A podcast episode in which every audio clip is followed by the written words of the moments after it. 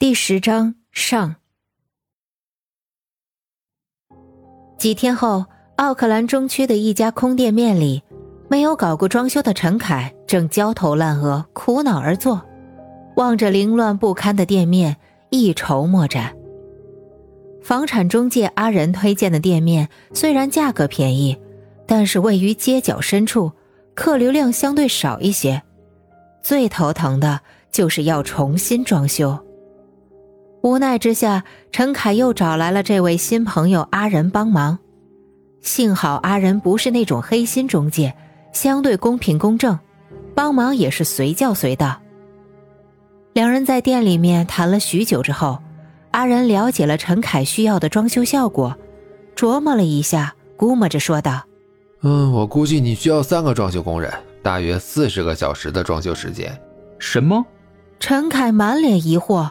难道不是整体报价、整体完工吗？按时间算。对，新西兰都是按时间算的。呃，现在装修工人一个小时的工资大约呃四十五到五十纽币左右。阿仁拿出手机核算后说道：“呃，你估计需要支付六千纽币的人工费，呃，材料费另算。嗯，可能一共要花一万多纽币吧。”啊，这么贵呀！陈凯大惊的，阿仁整了整眼镜，微微一笑：“ 新西兰的人工费是最贵的，你隔壁的店面也是我们的客户，他们装修就用了两万多纽币，你可以去参观一下。”陈凯随着阿仁立刻到边上的店面转悠了一圈，普普通通的装修，在国内看来最多一万块人民币就可以搞定，而在新西兰。居然要花两万多纽币！初来乍到的陈凯简直不敢相信，这所谓的发达国家，人工费居然贵得如此可怕。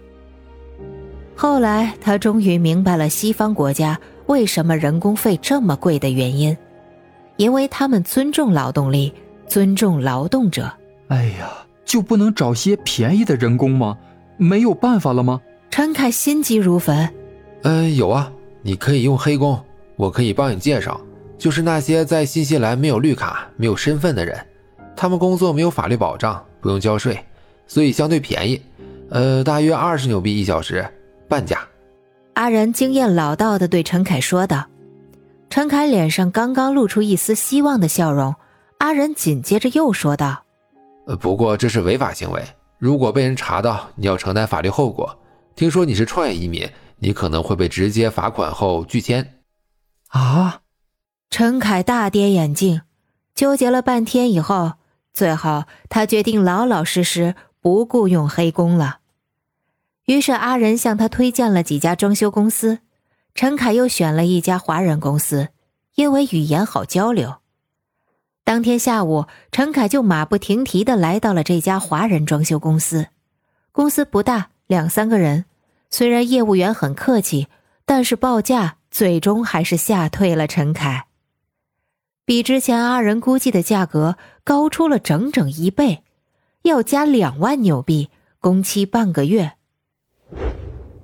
第二天，他抱着试试看的心情，用蹩脚的英语来到了一家洋人装修公司，接待他的是一位金发男子，这位洋人还自学了一些简单的中文。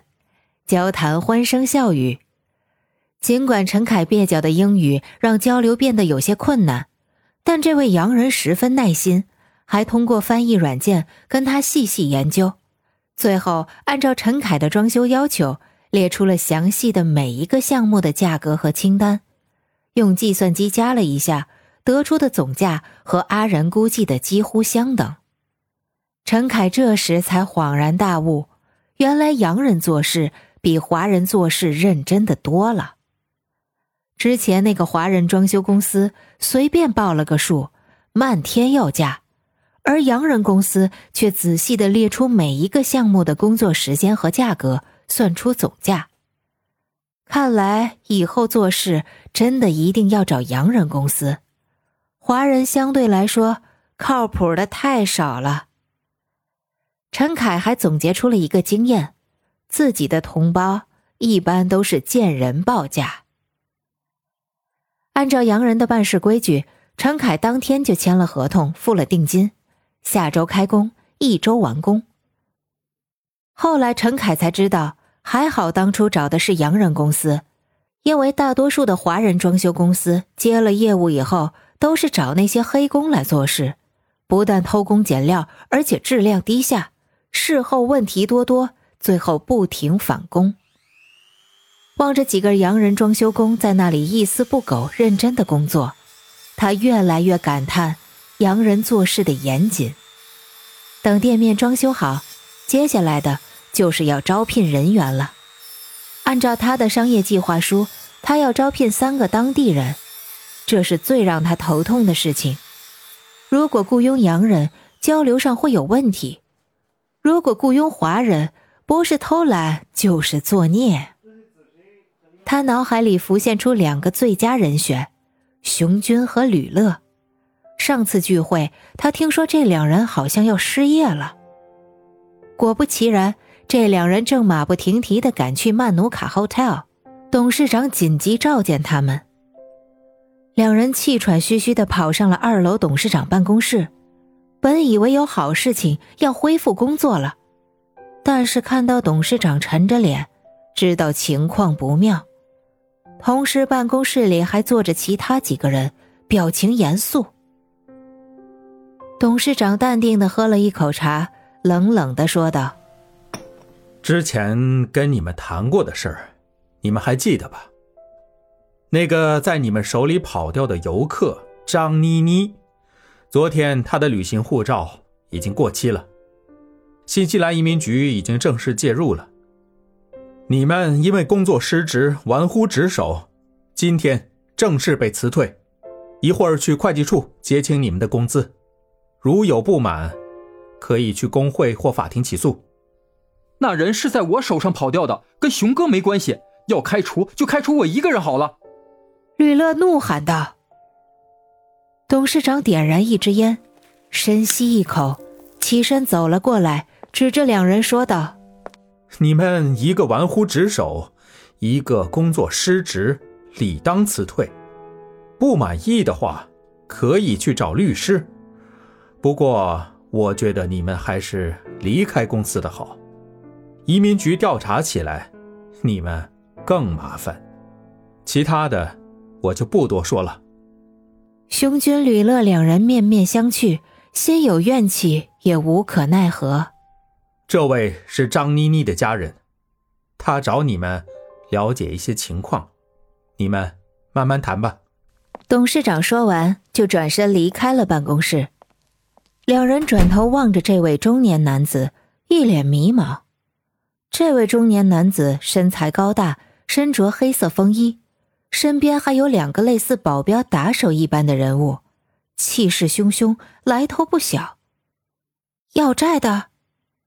此男子一直在边上抽着闷烟，许久后终于灭了烟，站了起来，疑神疑鬼的眼神望着熊军、吕乐二人走了一圈，开口问道：“你们和他什么关系？为什么要帮他逃走？”熊军、吕乐两人顿时大怒：“你这是怎么说话的？我们根本就不认识他，怎么帮他逃走？你又是谁呀？你是他什么人？”“哼，我叫周世军。”是他的家里人，专程从中国赶过来的。现在怀疑你们和他串通好了，你们帮他逃走的。周世军冷冷一笑，斜眼望着吕乐、熊军二人。周先生，你肯定是误会了，我们没有那样做。熊军无奈辩解道。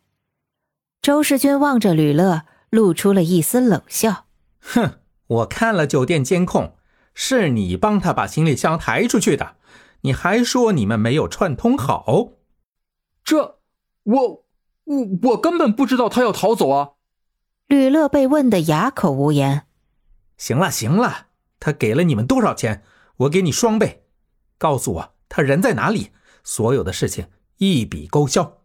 周世军话音未落，身边的人就从包里拿出了四万纽币，拍在了桌子上。